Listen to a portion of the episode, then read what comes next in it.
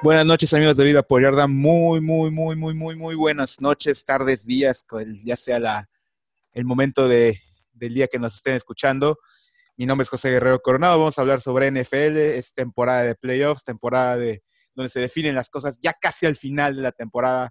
Es increíble lo rápido que se pasó este, esta última temporada, este último año. Mucha incertidumbre, pero que al final al parecer se lograron sacar las cosas lo más tradicional posible.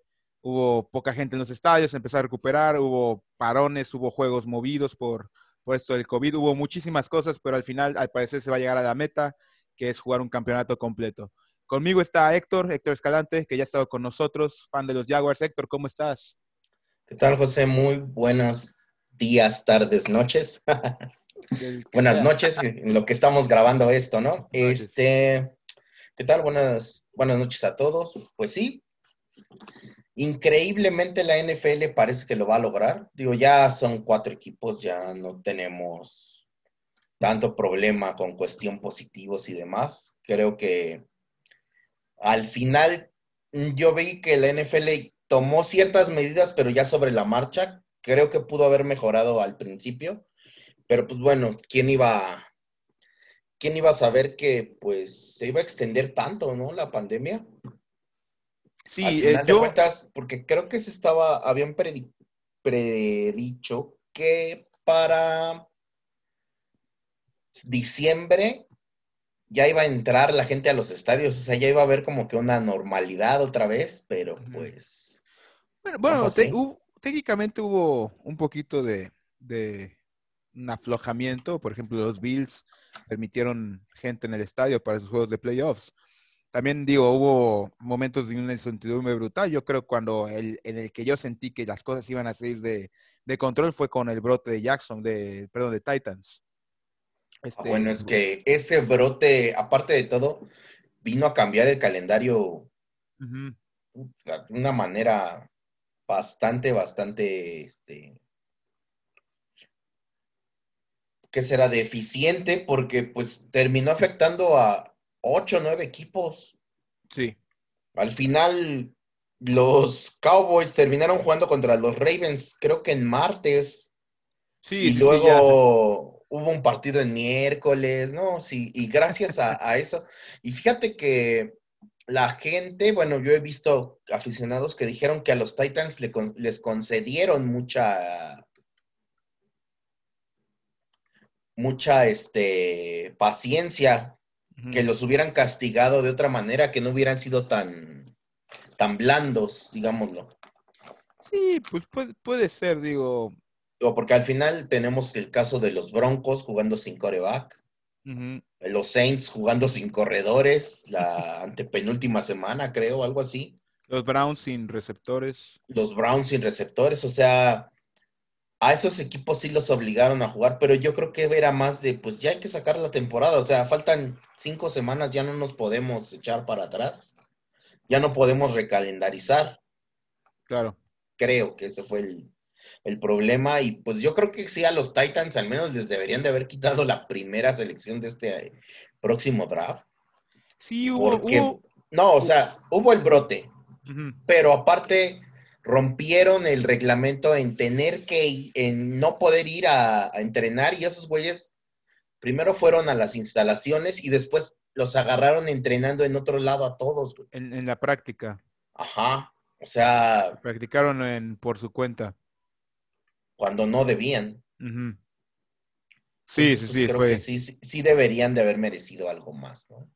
Sí, sí, pues ahí hubo, hubo ese pequeño debate. Pero pues bueno, al final ya, ya se acabó. Eh, creo que se puede decir que su castigo fue perder contra, contra los Ravens. Qué manera, ¿no? Que um, yo los Ravens, desde que empezó Jackson a fallar, yo ya no les vi como posibilidades de, llegar al Super Bowl, ¿no? O de ganarlo. Y yo pensaba que los Titans iban a ser más inteligentes, pero pues no. Les quitaron a Henry y ya no supieron qué hacer. Lo, curioso fue que, ahora fue en, eh, o sea, fue, como que la venganza, ¿no? que fue la venganza completa, porque ahora Ravens les ganó en, en, en, Tennessee. lo curioso es que ya no, ya el próximo año no van a jugar en temporada regular, o sea, tendrían que enfrentar hasta los playoffs, entonces va a estar, va a estar bueno eso. va a ser una buena rivalidad en, a corto plazo, creo. Pues ya había, o sea, es igual que el caso Jaguars Pittsburgh, o sea, ya había, pero pues por cuestiones de reorganización de la NFL, a los Jaguars y a los Titans los terminan mandando a la, a la sur, junto con los Colts y los Texans. Sí. Pero pues acuérdate que cuando los Ravens se mueven de Cleveland a Baltimore, los dejan en la central, o sea, los tomaron como equipo de expansión, pero los dejaron en la central. A los Titans igual moviéndose de Houston a Tennessee, o bueno, a Memphis cuando eran Oilers Memphis, algo así que fue uno o dos años. Y luego ya cambiaron a Titans. Seguían estando en la central con Pittsburgh, Cleveland, Cincinnati. Entonces, quieras que no siempre hay algo ahí de rencillas, ¿no? De, entre, de vieja rivalidad.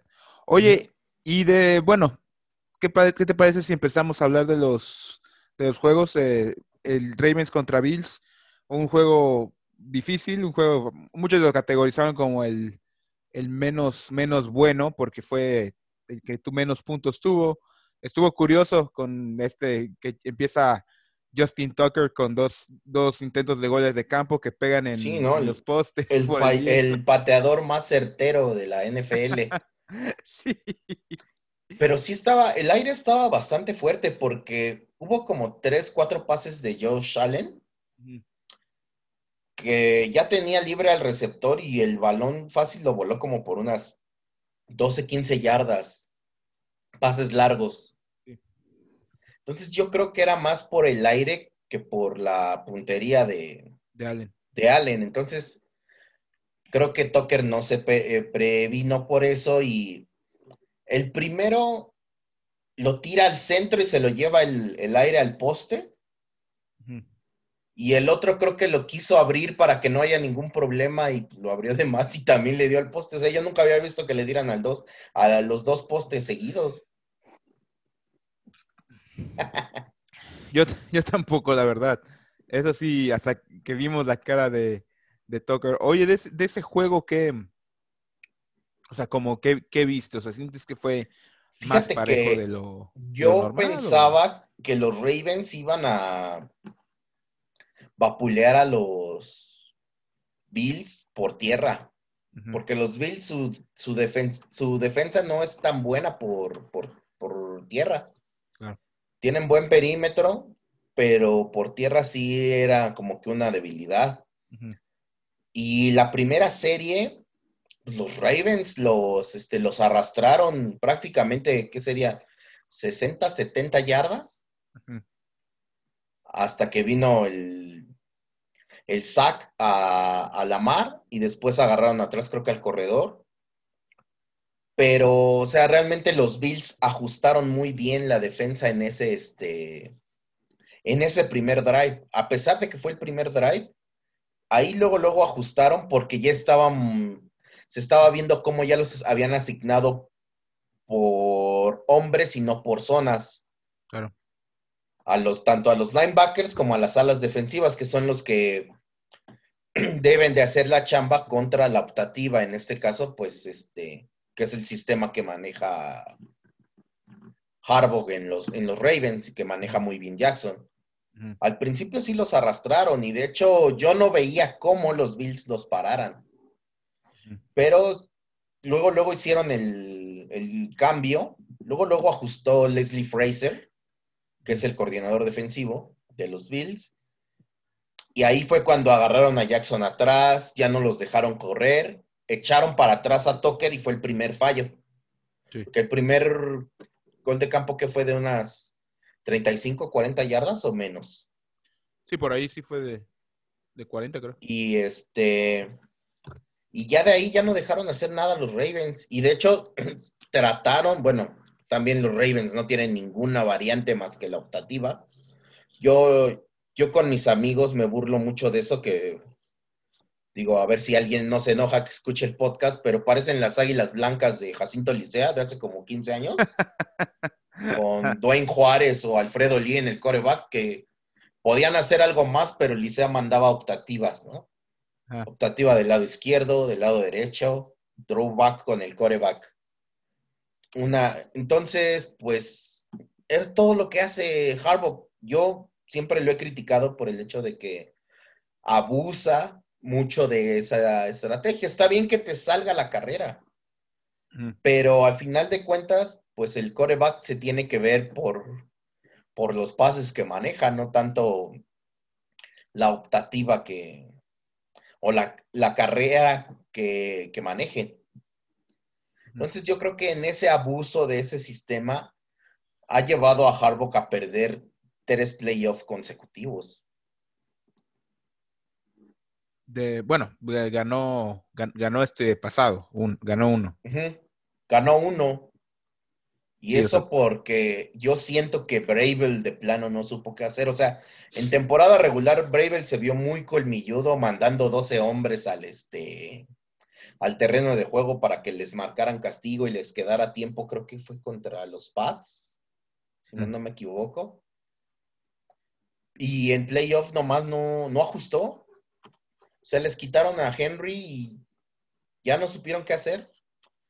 Tannehill tampoco es la gran cosa. O sea, ahí quedó demostrado que Tannehill eh, no es la gran cosa, ni siquiera el game manager que, que muchos creen que es.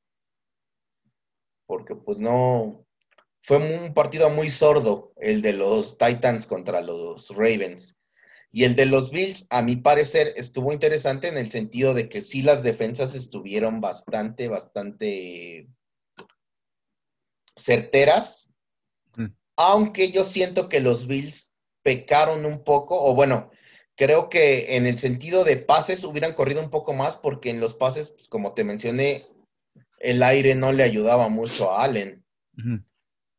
Pero de ahí en fuera, el partido de los Bills es muy redondo en el sentido de que pudieron parar la carrera que realmente, pues, ¿quién, quién pudo parar a, Jackson en esta, en esta temporada? Más que cuando anduvo mal, que fue antes de que terminar la, temporada regular. Fueron como tres, cuatro partidos que andaba así como que bajón de juego. Tocadón. Sí, pero de ahí en fuera ¿no? Simple y sencillamente, en estrategia, por estrategia ganaron los Bills y por estrategia perdió Harbaugh porque ya no supo qué, qué hacer. Y luego al final, pues bueno, en el, al final del tercer cuarto se lesiona Jackson. Sí. Y fíjate que el chavo, este Huntley, no se vio mal. Jugó decente, la verdad creo que tienen un buen, un buen backup ahí con, ese chavo. Lanza, de hecho, lanza mejor porque, bueno, durante el partido Lamar eran pases de 15 yardas que no llegaba, güey. Entonces sí es como, no mames, son 15 yardas y no las puedes llegar. Unos pases muy feos, muy flotados o demasiado picados. la, intercepción también la intercepción que a mí me sorprendió que el defensivo saliera de la zona de anotación. Sí. Porque ahí normalmente como defensivo, ah, la, tomas y se tiran al suelo, güey. Sí. Y pues aquí no fue así. Parecía que lo tacleaban como en la 3, en la 4 y... Eso te iba, eh, eso te iba a decir, pensé que, pensé que, lo iban a taclear eh, temprano, se se ve un, jugador de los Ravens cerca de él. Sí, o sea, se, ve como que es una muy mala decisión el salir de la zona de anotación con el balón, güey. Pero al final, al final se le dio. Y de hecho, lo bueno fue que llevaba bloqueo, porque si te fijas, Jackson va muy cerca de él, muy cerca de él. Pero creo que es un corner o un linebacker el que lo bloquea como por la yarda 25 y ya no, este, pues ya nadie lo alcanzó. Oye, y este, bueno, eh, no sé si pasamos al otro juego de la americana para mantenernos en conferencia. Sí, sí, sí. Eh, el Chiefs y Browns, ahí también hay una lesión de coreback. hay una decisión cuestionable en, esta del, touchback. Eh, Brown se puede, se puede decir que se quedó cerca. Eh, ¿Tú cómo viste ese juego? Fíjate, estuvo interesante hasta que pasan estas cosas, ¿no? Porque el touchback cambia mucho el partido porque se hubieran metido los Ravens de lleno al. Los Browns. Los que digan, los Browns se hubieran metido de lleno al partido con ese touchdown. Eh, a mi modo de ver, es un targeting claro, porque Sorensen le pega con la coronilla del casco a, Higgins. La regla, pues tal cual es, güey. O sea, si el balón sale por la zona de anotación, es un touchback. Sí. Pero, pues sí dices, no, ahí sí no favorece a la ofensiva que muchos es lo que se quejan. O sea, ¿cómo mi ofensiva no me está ayudando que yo suelte la bola y salga por la, por la zona de anotación? Cuando creo que sí se nota un poco injusto, pero a las reglas del día de hoy del, de la NFL creo que es lo más justo, güey. Porque si te fijas, las defensivas ya juegan un poco más amarradas, ya son no pueden ser tan agresivas, no pueden estar este, siendo tan físicas como anteriormente eran. Entonces creo que dentro de todo está bien la regla. El problema es que no ven el targeting que le hacen a, a Higgins. Bueno, eh, para aclarar el targeting de esta regla que dicen es cuando un jugador baja su casco para iniciar contacto con, con el casco o cuando va a lastimar. Porque también puede ir con el hombro, pero va con el hombro a la cabeza. Entonces eso también es un targeting. Aunque lo más claro es como tú lo dices, güey, cuando baja el casco para pegar con lo que es la coronilla, ¿no? O ah, primero con la, mollera, con la mollera, para que todo el mundo se ubique. Pero sí, o sea, es el es el castigo porque es el, golpe casco contra casco. Higgins suelta el balón. Y yo no sé por qué en Yoku no lo puede agarrar. Porque en Yoku se le va. Mm. Entonces también eso. Si en Yoku agarra el balón en la zona de touchdown, pues es anotación. Pero se le va el este, se le va el, balón, balón por la, por la banda. Oye, tú, bueno, yo, yo vi como a los, a los Chiefs muy, así que imparables en, los, en la primera mitad. Ya, bueno, ya después se lesiona Mahomes y, y entra Chad Hinn, que tiene una intercepción y, y pues que juega pues, medianamente pues, normal. ¿Tú, ¿Tú cómo los viste? O sea, ¿tú crees que, que si Mahomes hubiera acabado todo el juego, hubiera sido, hubieran ganado mucho más fácil o, ¿Crees que ahí la, como tú dices, se definió mucho en esta jugada del, targeting, del, del touchback? No, porque de hecho, o sea, el targeting los metía en ese momento, que era antes de medio tiempo este, del partido. De hecho, la siguiente, el siguiente drive anota este, ¿cómo se llama? ¿El 80? ¿Este de Cleveland o de...? Sí. Este, Landry. Sí, es Jarvis Landry. Ah, Jarvis Landry. Eh, ah, Jarvis Landry, ajá. Sí. Él es el que anota. Entonces, si se hubieran, hubieran ido al medio tiempo más parejos. Pero al final de cuentas, en el tercer cuarto, otra vez los Browns ajustan. Ellos sí se tardaron más en ver cuál era el, problema. Porque las alas defensivas estaban muy agresivas. Entonces, lo que hacían los tackles era dejarlos pasar para sacarlos completamente de la jugada. Hay muchos pases en los que si el ala defensiva se espera un poco más en, querer penetrar, podrían haber este, bateado el balón o hasta interceptado, ¿no? Dependiendo de... Hubieran podido hacer un poco más, pero eran tan agresivos que se metían. Entonces, si Mahomes hace su dropback de cuatro pasos, sabía que al cuarto paso tenía que dar uno hacia adelante. Sí. Mientras los tackles lo que hacían era meterse medio dejar pasar al ala defensiva y agarrarlos del lado para sacarlos completamente de la jugada. Entonces, pues ya todavía tenía más campo de visión Mahomes como para poder tirar. Entonces, los Browns ajustaron en eso, como que se, le bajaron a su intensidad y pararon varias veces a Mahomes. O sea, creo que fueron dos o tres veces que lo pararon. Hasta que viene, bueno, esta, la conmoción, ¿no? Que yo dudo, yo dudo que juegue porque aparte se le...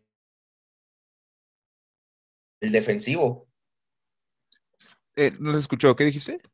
Yo dudo de que juegue o que nada más haya sido la conmoción porque el defensivo se le pega, le, se le cuelga del, del cuello a Mahomes. De hecho, es el, latigueo que, se ve. Y gracias a que tenía abajo del brazo, el, ¿cómo se dice? Ah, Mahomes cae sobre el brazo del defensivo, no pega completamente con el césped. Pero aún así cuando se levanta no sabe ni dónde está. O sea, luego, luego lo, lo afocan y se le ve la, mirada perdida y se queda se queda este, arrodillado. El problema es cuando se para, que pues, no se pudo mantener en pie. Sí. Sí, hoy, este, bueno, hoy, hoy Andy Reid abrió, habló con la prensa de conferencia y dijo que, que realmente el, si Mahomes vuelve o no está en manos de los doctores. Dijo, no me puedo comprometer a, que aparezca. Eh, sí, digo, sí, serían, dos serían dos partidos muy diferentes, güey. Sí. Digo, Geni no lo hizo mal, pero en, el en la intercepción dices, o sea, nada más es de, ay, ya no quiero el balón, ahí les va. Sí, pero digo, o sea, la, la, diferencia de, digo, el mejor coreback o uno de los tres mejores corebacks de la NFL a un suplente, o sea que ni siquiera está entre los mejores 32, digo, hay... No, y ni siquiera está, yo creo, y yo creo que no es ni siquiera... ¿50? El 16 de los backups, o sea, ni siquiera es la mitad de bueno para hacer... O sea, no te puedo decir que Geni es el 35 o el... Sí, o sea, como dices tú, está por el 50 más o menos. Ahí. sí, no sé, es, es terrible eso. Oye, todo el mundo, no, que se la jugaron, güey, y era un pase de tres yardas. corriendo hacia el lado natural de lanzar de, de Geni. No tenía ah. tanta complicación como para que lo endiosaran como lo hicieron. Creo que se vio mejor cuando corre en la segunda y en la tercera y trece, que es una jugada antes. Ajá. Creo que se ve todavía mejor ahí que con, lo del pinche pasecito ese.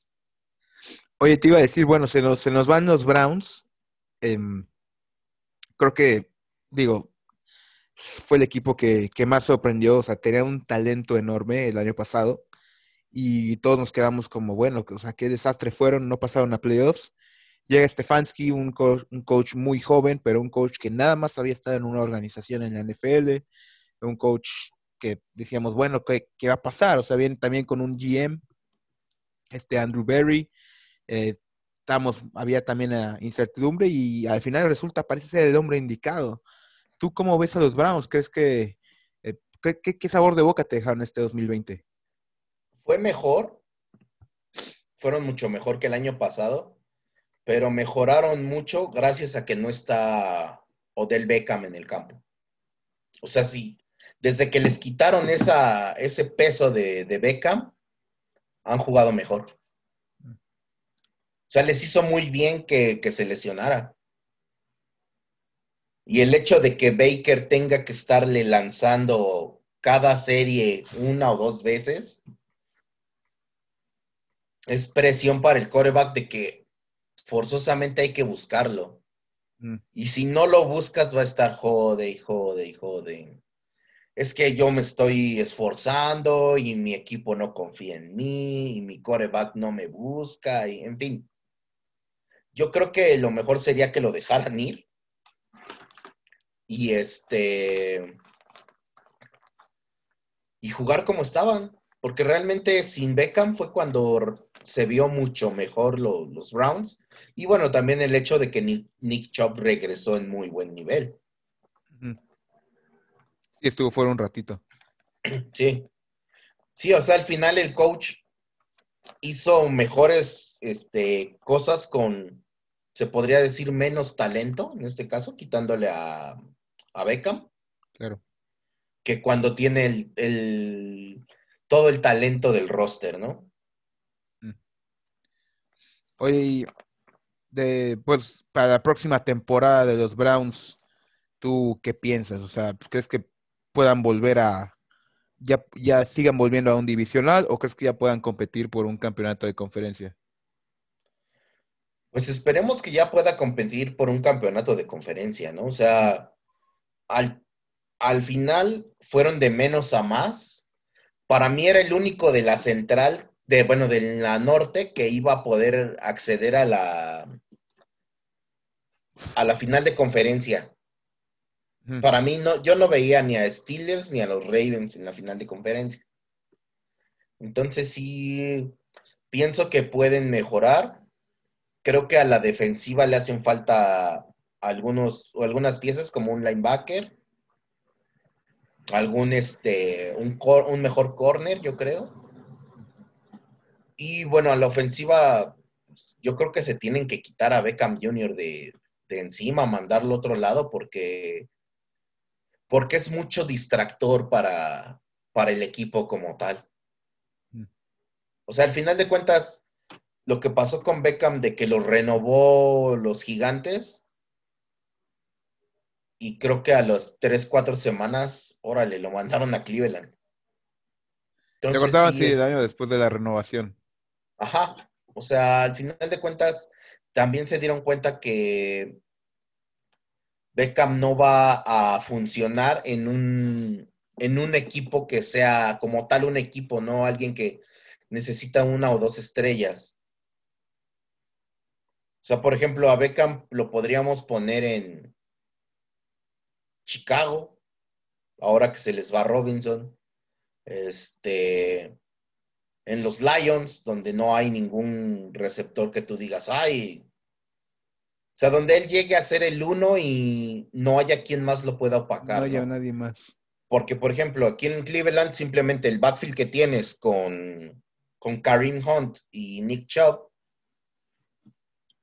le quita oportunidad de pase a, a Beckham. Luego las dos alas cerradas que tienen en, Hooper y en Joku, pues también. Mm. Yo creo que los, los los Browns deberían de ir al draft por un, por un receptor y por defensiva. Yo creo que les faltó eh, linebacker. posible, bueno, tomaron el safety que se lesionó, que, que es el safety de, este, de esta temporada. Entonces, en cuanto vuelva, debería ser bueno. Pero sí, yo creo que le falta defensa. Posiblemente creo que también un mejor pateador, si es posible. O sea, Cody Parkey se me hace bueno. Fíjate que en los pateadores es algo que va y viene, güey. Por ejemplo, Lambo fue cortado de los Chargers. Y con los Jaguares es demasiado certero. O sea, el año pasado fue segundo equipo All Pro, nada más atrás de Tucker. Este año pues, se lesionó la cadera y demás, tuvo complicaciones, ¿no? Pero alguien que cortaron en un lado que ya no quisieron porque no, no daba el ancho, y luego tiene muy buenas temporadas. Creo que los pateadores es más de que maduren un poco. Por ejemplo, yo no a nadie más he visto como a Tucker, a Surlane, que ahora está con los Cowboys, que Surlane falló mucho esta temporada también. Sí. y en general todos los pateadores están fallando bastante. No sea qué tanta presión te hagan, porque pues realmente cuando calientan, tú ves que se avientan goles de campo de 60, 65 yardas así sin ningún problema. El problema es que ya le pones 11 monstruos enfrente y pues ahí ya viene la presión y todo lo que es el escenario del partido, ¿no? Mm. Entonces yo creo que es más mental la cuestión de todos los pateadores y es algo que en la NCAA pues no hay. O sea, normalmente cuando ves un pateador del NCAA pues es muy malo, güey. O sea, tan es así que no los toman en un draft. O sea, no son un Janikowski, por ejemplo. O los bucaneros ahora que se, este, que se arriesgaron con este Aguayo hace, hace unos años. lo tomaron creo que segunda o tercera. Segunda ronda, Así. Pero de ahí en fuera, pues casi todos los pateadores o se van después de la quinta, sexta ronda, o se van on drafted. Ajá. ¿Y por qué? Es porque en el college simplemente son pateadores, pero no tienen la especialización que se requiere. Es más de que, ah, pues mira, este tiene buena pierna. Digo, por ejemplo, Blankenship de los Colts no tiene buena pierna, güey. Pero es muy certero. O sea, de, de, menos de 40 yardas es muy bueno. Mm. El problema es cuando viene una situación en la cual tiene que patear un gol de campo de 52 yardas para ganar, no tienes quien lo haga. Esa es la bronca. Oye, este, bueno, pasando al, a la parte de la NFC, ¿cómo viste, ¿cómo viste los juegos? No sé si quieres empezar con el de Rams Packers o con el de Tampa, Tampa Saints. Pues, ah, el de Rams, ¿no? Si quieres. Sí, bueno, ese creo que realmente fue... los Rams llegaron desarmados, no jugó Cobb, Goff está a medias. Por el pulgar, ajá. Donald igual estaba tocado. Entonces, pues era, yo creo que era de esperarse ese resultado. Mm. Aparte, sí era como que de todos los juegos el más disparejo. O sea, de los, de los cuatro juegos, creo que este era el más disparejo. Por todo. Cuestiones climáticas, la ofensiva que trae Green Bay es muy, muy buena. Porque, o sea, al final de cuentas, Devante te jala marca, pero tienes a Valdés Scatlin, a este Tonjan, a Mercedes Luis. Alan Lazard. Alan Lazard. O sea, tienes a quien repartirle un poco más el, el balón. Y bueno, aparte Aaron Jones es, se me hace muy buen este, corredor. Rogers ha jugado de un nivel muy bueno. Creo que es el mejor año de Rogers en fácil 4-5. Sí. Entonces ahí sí era, era muy disparejo por el hecho de que los Rams sí eran la mejor defensa, pero venía tocada esa defensa. Y a la ofensiva tenías bajas, entonces era muy complicado, era realmente que se diera un milagro ahí. Y pues prácticamente el partido se definió en el segundo cuarto, ya de ahí ya. Sí, fue, creo que fue el, más disparejo. Aunque digo, nos regalaron unas joyitas ahí los Rams, esta jugada que fue, si no recuerdo, conversión de dos puntos, que, siempre la, que, hacen un pase, que la, toma el receptor y se la pasa, creo que no, recuerdo quién fue, que iba, que iba en, el, eh, en movimiento. las cosas que hacen los Rams siempre, siempre me encantan, pero, pero no les alcanzó. Aunque te digo algo, los Rams sí creo que, que me, sorprendieron, o sea, porque creo que los poníamos abajo de, todos en su división, abajo de Seahawks, abajo de, de 49ers, abajo de Cardinals, y fueron los que más lejos llegaron. sí, eso sí, la verdad. Y, y llegaron sobre. por ejemplo, los Seahawks que Creo que los Seahawks llegaron a su punto máximo a media temporada y de ahí se cayeron. Los Niners, el equipo más, este, más lesionado de la liga. Los Cardinals, con muchos altibajos, los Cardinals. en una parece que Kyler Murray va a ser una superestrella y en otras es como Lamar Jackson no llega a los pases, se dedica más a correr. Como que ahí no, todavía no agarran bien qué, van a hacer. A pesar de que tienen a Hopkins, que, que, es muy buen receptor, como que los Cardinals se pierden de vez en cuando. Creo que son tan jóvenes que se pierden, o no sé. Mm. Pero, pues de los otros, los Rams, yo creo que este fue su último año bueno. El tope salarial se los va a comer. Que de por sí el año antepasado, no, el pasado fue cuando ya se los empezó a comer el tope salarial. Yo no sé cómo pudieron firmar otra vez a Cobb, a Ramsey a, este, no recuerdo quién más le dieron contrato. Pero el próximo año ya su salary cap es muy, es muy alto. Entonces, pues no creo que, que puedan.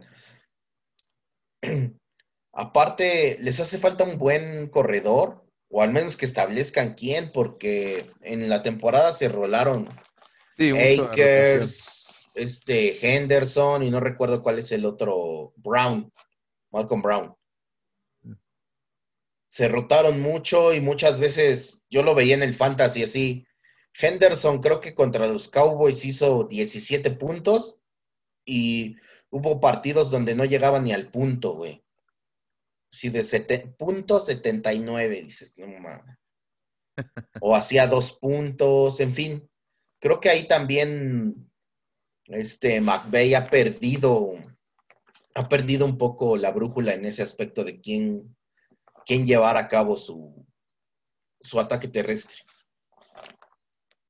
Oye, pasando al, al Buccaneers Saints, creo que pues el, el, juego más esperado, el, el Tom Brady contra Drew Brees, que bueno, vimos creo que el peor juego de Drew Brees en, muchísimo tiempo, posiblemente uno de los peores de su carrera y posiblemente este, este también sea el último, que es lo, lo que duele. Pero Brees, ya ya venía así. Sí, Esta temporada no fue su mejor. Hay, hubo, tiró muchos pases, o sea, este juego y toda la temporada, que no llegaban. O sea, que literalmente no llegaban los pases. Y, Mira, este, este Drew Brees del 2020 fue el Philip Rivers del 2019, güey. Mm. Si recuerdas, Rivers el año pasado fue algo, bueno, la temporada pasada, sí. fue algo que realmente ya nadie lo quería ver así, de que ya que se retire y se dedica a sus hijos, por favor. Ya duérmanlo, ¿no? O sea, ya duérmanlo como a los perritos, porque de plano no. Y yo recuerdo que hace dos años el que empezó así de mal fue Rogers que no tenía la misma potencia y entonces pues River, este, Brice no se merece irse así. Creo que dentro de todos los corebacks que he visto yo en, en este tiempo ha sido de los mejores. El, yo creo que el más certero en mucho tiempo. Pero igual y le viene bien el descanso de esta offseason, que lo piense bien, el problema viene que si se queda para los Saints son casi 40 millones lo que hay que pagarle. Entonces también en el aspecto salary cap. No, si es lo que son los Saints, los Eagles están como 100 millones arriba de lo que deberían de estar. Sí. Entonces sí es algo es algo que tienen que ver ahí entre pues el equipo como tal y, y Brice pero sí se vio muy mal. Yo, hubo partidos en los que se había visto que su nivel ya no era el, óptimo. No sé si este le ganaron las ansias o qué le pasó, que empezó a tirar y a tirar y a tirar y a tirar y a tirar, pero no lo hizo de la mejor manera. Entonces, o que tuvo tres, dos intercepciones, algo así, ¿no? Tres. Tres. Que bueno, la de la última yo siento que es más del ala cerrada, de que le pasa el balón entre las manos, le pega en el brazo y le cae al defensivo, ¿no? Sí, sí. Pero sí lo noté muy desesperado, como que quería hacer de más. Me recordó a ese Peyton Manning joven que, más bien me recordó a Peyton Manning tal cual, de yo voy a sacar el partido, yo voy a sacar el partido y terminaba haciendo alguna estupidez. Precisamente como contra los Saints, que yo voy a sacar el partido, Tracy Porter le regresa la intercepción a, touchdown, se acaba el Super Bowl. Algo así me recordó Brice ayer. el ver lo que pues, se resistió el llanto a más no poder, pero pues al final se vio que, que probablemente sea el último de una gran carrera. Brice creo que es el, el jugador, la cara del, de la organización por mucho tiempo va a ser, yo creo es está como a, la altura en este caso de Elway cuando Elway pone a Denver en el mapa. Mm. Yo creo que Brice igual por todo lo que, por cómo venía, ¿no? De la lesión del, del hombro, lo que había pasado en, en New Orleans con el huracán Katrina. En fin, se, juntaron muchas cosas y a los tres años les da un Super Bowl. Entonces, y siempre lo, estuvo, siempre fue contendiente. O sea, mientras estuvo Brice, los Santos han sido contendientes, porque digo, anteriormente se me viene a la mente Aaron Brooks, mm. A finales de los 90, principios de los 2000. Y de ahí en fuera, yo de los Saints, Archie Manning, pero Archie Manning, estamos hablando de hace 40, 50 años.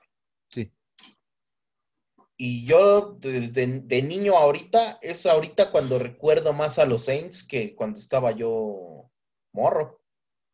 Entonces creo que sí, Drew Brees obviamente va a ser Salón de la Fama, va a tener su nombre ahí en el estadio. Pero sí, esta, este último partido fue muy, muy malo para él. Oye, y bueno, pasando, bueno, gana. No, y, el lado de Brady es como, güey, es más grande, o sea, es dos años más grande y todavía. Sigue jugando así. Ajá. Pues la verdad es de admirarse el hecho de cómo se ha de preparar o de mantenerse en la off-season, porque dentro de todos estos corebacks que hemos mencionado, a Brady no se le ha visto que el brazo ya no le dé o sea, yo he visto muy malos pases de Rogers, de Manning, de, de, de Breeze, Rivers, pero a, Brady tiene algo que todavía no, este, no se le va. O sea, todavía el brazo lo tiene, digo, no creo que al 100, pero pues digamos que a un 80, 85% sí lo sigue teniendo creo que también, bueno, Brady, o sea, hace un partido regular, pero algo que me ha encantado de los, de los Bucks toda la temporada han sido los corredores, en especial Ronald Jones. Es un... Sí, Ronald Jones. Es una bestia rompiendo tacleadas, es muy, muy bueno. Fournette en esta ocasión tuvo más acarreos, eh, aunque, digo, tuvo prácticamente... Sí, pues es que Jones está tocado, todavía no está al 100. Ajá, pero bueno, tu, Fournette tuvo 63 yardas en 17 acarreos y Jones tuvo 62 en 3 acarreos. Estuvo, o sea, fue más productivo Jones, curiosamente. Es que aparte Jones es mucho más rápido. Uh Fournette se ve que tiene que como que agarrar vuelo para poderse encarrerar. Y aquí Jones, el primer paso ya lo está dando a máxima. Entonces sí, sí ahí sí se, este, se ve la diferencia, pero o al final Fournette sacó la chamba con un, uno o dos pases de touchdown. Sí, Fournette recibió un pase de touchdown. Este, Mike Evans también tuvo un pase de touchdown. En sí, los Bucks son muy buen equipo. Yo no esperaba que fuera tan parejo el partido. El último partido, ¿cómo fue? Los Saints deshicieron a, a los Bucaneros de una manera que todo el mundo nos estamos, estábamos burlando de, Brady. Y es el mismo antecedente del Bucaneros Packers. Los Bucaneros borraron a los, a los Packers en el partido que, jugaron. Y curiosamente, pues, bueno, ahora lo curioso es que es, va a ser. Pues, ahora va a ser en Lambo, güey. En Lambo. Sí, lo, curioso es que el próximo, ahora sí que el próximo juego va a ser eh, otra vez el campeonato de conferencia los Packers contra los Bucks, pero los Packers vuelven a jugar contra un equipo eh, que, contra que perdieron por más de 20 puntos. el campeonato de conferencia. Contra los 49ers el año pasado también perdieron por más de 20 puntos en temporada regular y contra los Bucks también perdieron por más de 20 puntos en temporada regular. Entonces va a ser, va a ser bueno. Eh, bueno, pasando a, estos juegos, ¿tú cómo ves? ¿Cuál, Super Bowl crees que veamos? Eh, ¿Cuál? cuál... a mí en lo personal que me gustaría serían los Bills contra los Packers. Para mí ese sería mi, mi Super Bowl. Sí. Por creo que por cuestiones de espectáculo, el Super Bowl número uno se va a volver a dar. Y tampoco sería un mal Super Bowl con Rodgers enfrentando a Mahomes. Que aquí tienes las dos caras de la moneda. O sea, en la nacional se están enfrentando corebacks de más de 35 años. Que Rodgers tiene que 38. De, 37, de 37 o 38. o sea, 30, ponle 37. Brady tiene 42. 37. Mahomes, creo que tiene 24 y Josh Allen también, algo así. Entonces, Mahomes 25 y Josh Allen 24. O sea, ahí sí es totalmente diferente. Entonces, pues es interesante ver una manera u otra. Creo que por espectáculo, cualquiera de las este, opciones que se dé de Super Bowl cualquiera de las combinaciones va a ser muy buen partido. Mm. Esperemos que no sea un, Pats contra Rams. Ya con eso estamos todos del otro lado. Yo, bueno, personalmente me gustaría mucho un, un Tampa Bay, un, un box contra Bills.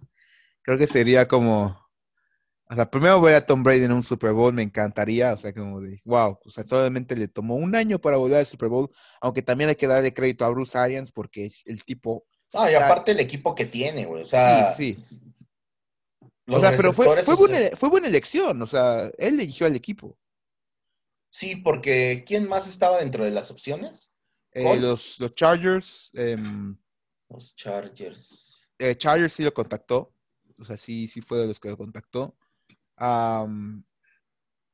creo quién más. Pues prácticamente son los únicos que recuerdo. Chargers y, Buccaneers. No, había visto, había, ah, se había rumorado de los Raiders. Ah, sí. Pero ahí el contrato de Carr no te deja tener otro Sí, ahí no había.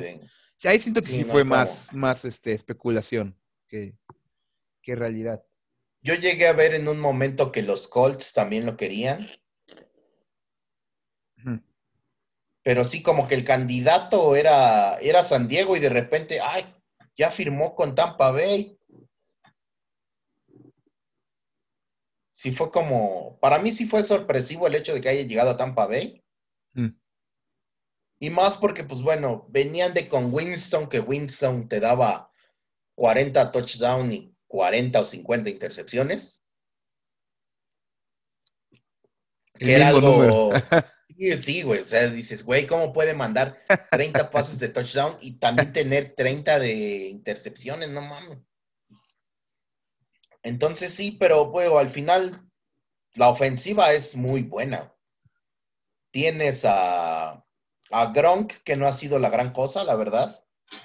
Tú, no, no, la verdad no. Eh, ¿Cuál es el otro cerrado? Ah, no, oye, eh, Howard se lesionó. Cameron Braid. Tienes a Mike Evans, tienes a Godwin. Antonio tienes Brown. A mí, Antonio Brown, tienes a Miller. tienes a, Jones, a Fournette. O sea. La, línea es la única que creo que le falta, pero. Pero aún así le da el tiempo suficiente. Sí. Digo, no es una línea elite, pero Digo, contra los Green Bay los puede poner a sufrir, ¿eh? Sí. Y sí, sobre todo por Sadarius Smith y el otro. Pero la defensa también, también de los Bucks está bastante bien. Los linebackers son muy buenos. Muy rápidos. Devin White y Devonta David son muy, muy buenos. Creo que ahí donde más cojean es en el safety y, los corners, creo que no son tan buenos.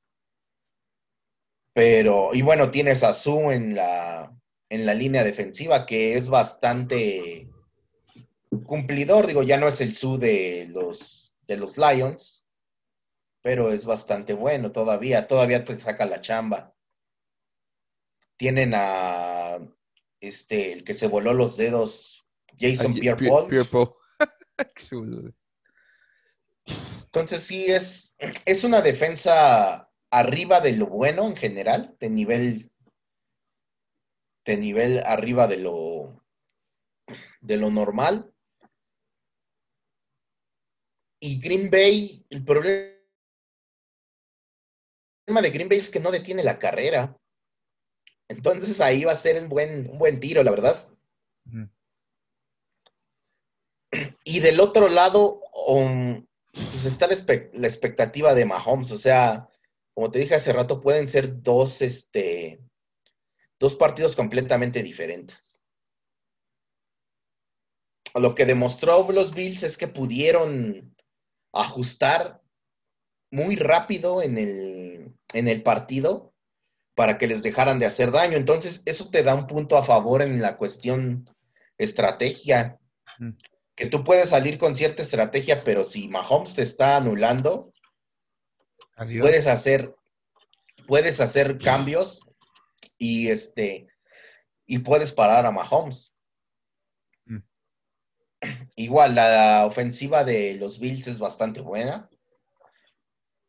Creo que les hace falta un corredor porque están como los, como los Rams, o sea, tienen tres, de tres no se hace uno, pero digo, estaba Zach Moss y estaba este, el otro, el otro, ¿cómo se llama? Eh, Singletary. Singletary. Hmm. Digo, no se me hacen malos, pero les falta algo. Sí, normales, ¿no? Sí, o sea, no, no están arriba del promedio en general a Yeldon ya ni lo meten, creo. Entonces, pues. Y de hecho, en la segunda parte se les olvidó correr a los Bills. Sí. La primera parte se les olvidó lanzar y en la segunda se les olvidó correr. Entonces, sí es como. No hay balance.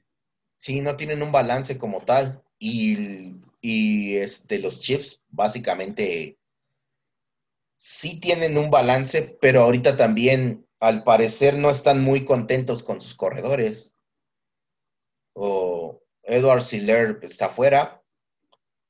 Le'Veon Bell, pues es un bulto, siempre lo ha sido. Yo no sé cómo, cómo tuvo ese hype. Y está Demian Williams. O Darren Williams, no sé cuál de los Williams está ahí. Sí, uno, uno hizo opt-out.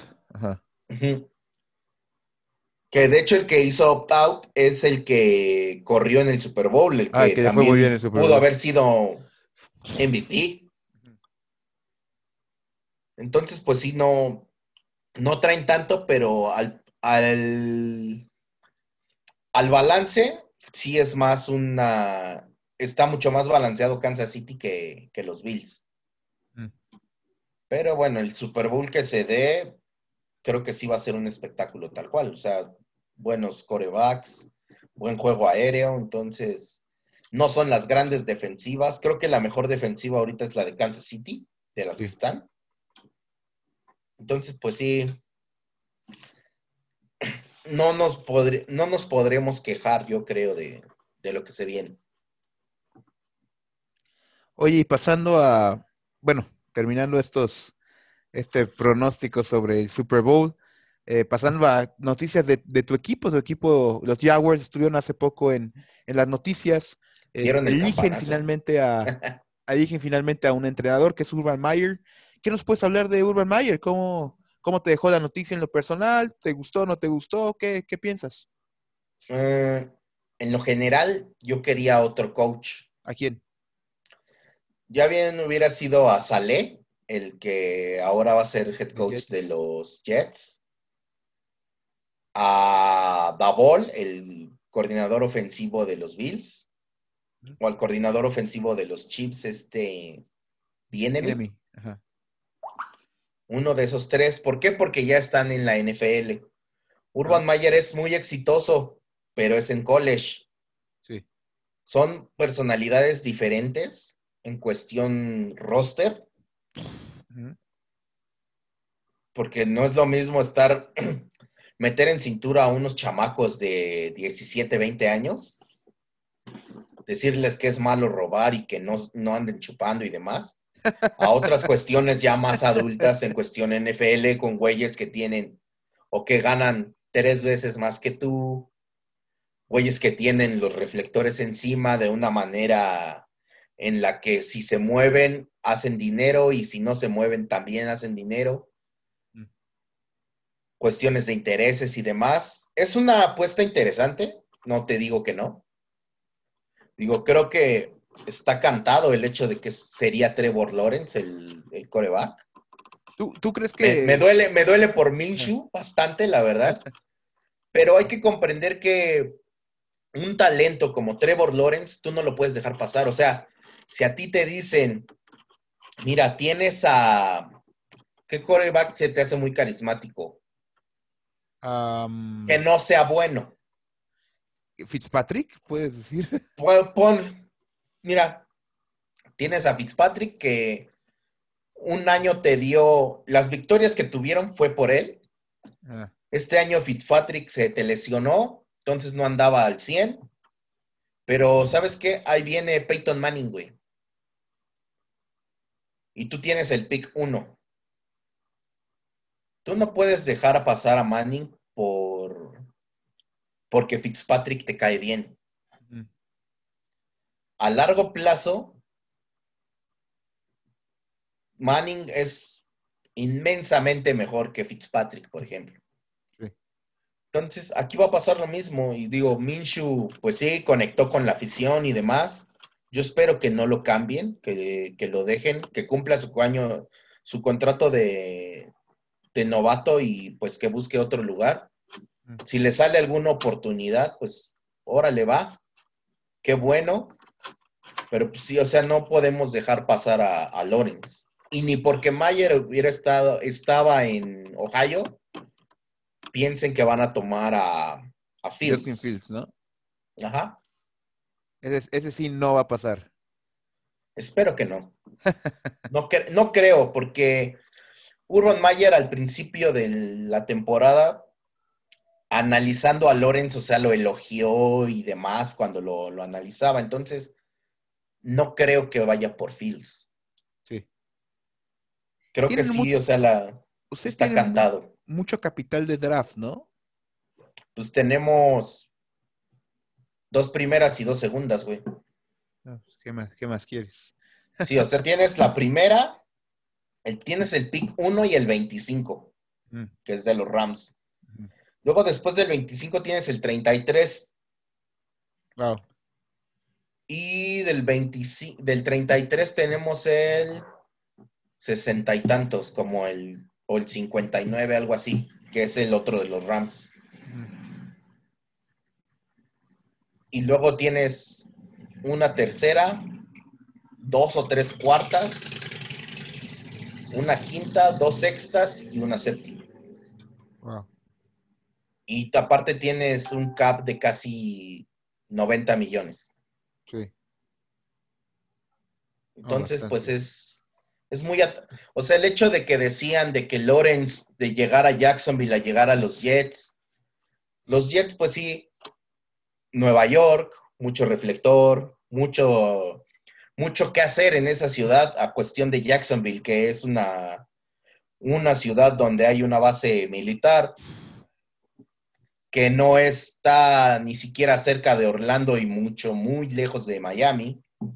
Sí. O sea, de Jacksonville a Miami son como cinco horas, de Jacksonville a Orlando son dos horas y media más o menos. Sí. Entonces, pues si no es como que tan atractivo llegar ahí. En cuestión equipo, está mucho mejor armado los Jaguars que los Jets. Digo, encontraron a James Robinson, tienes a DJ Shark, a la Vizca Chenault. Espero que a Conley no lo renueven porque tuvo unos drops en toda la temporada horribles. Pero pues está Killian Cole, no sé qué vaya a pasar con Didi Westbrook. Pero ese es, ese es tu backfield. Aparte tenemos a Tyler Eifert de, de ala cerrada y a O'Shaughnessy, que se me hacen bastante buenos, cumplidores. La línea ofensiva es, es promedio, digámoslo así. Digo, tuvimos un corredor de mil yardas, creo que no es poca cosa.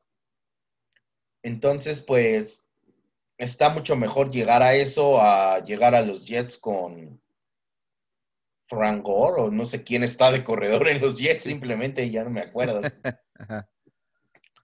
Este, no sé quiénes son los, los receptores de los Jets. Y bueno, también todo el desmadre que dejó Adam Gaze, pues no es cualquier cosa. Acá los Jaguars esta temporada limpiaron la, la casa, o sea, todo lo, lo que podría cobrarles en el futuro lo liquidaron este, esta temporada.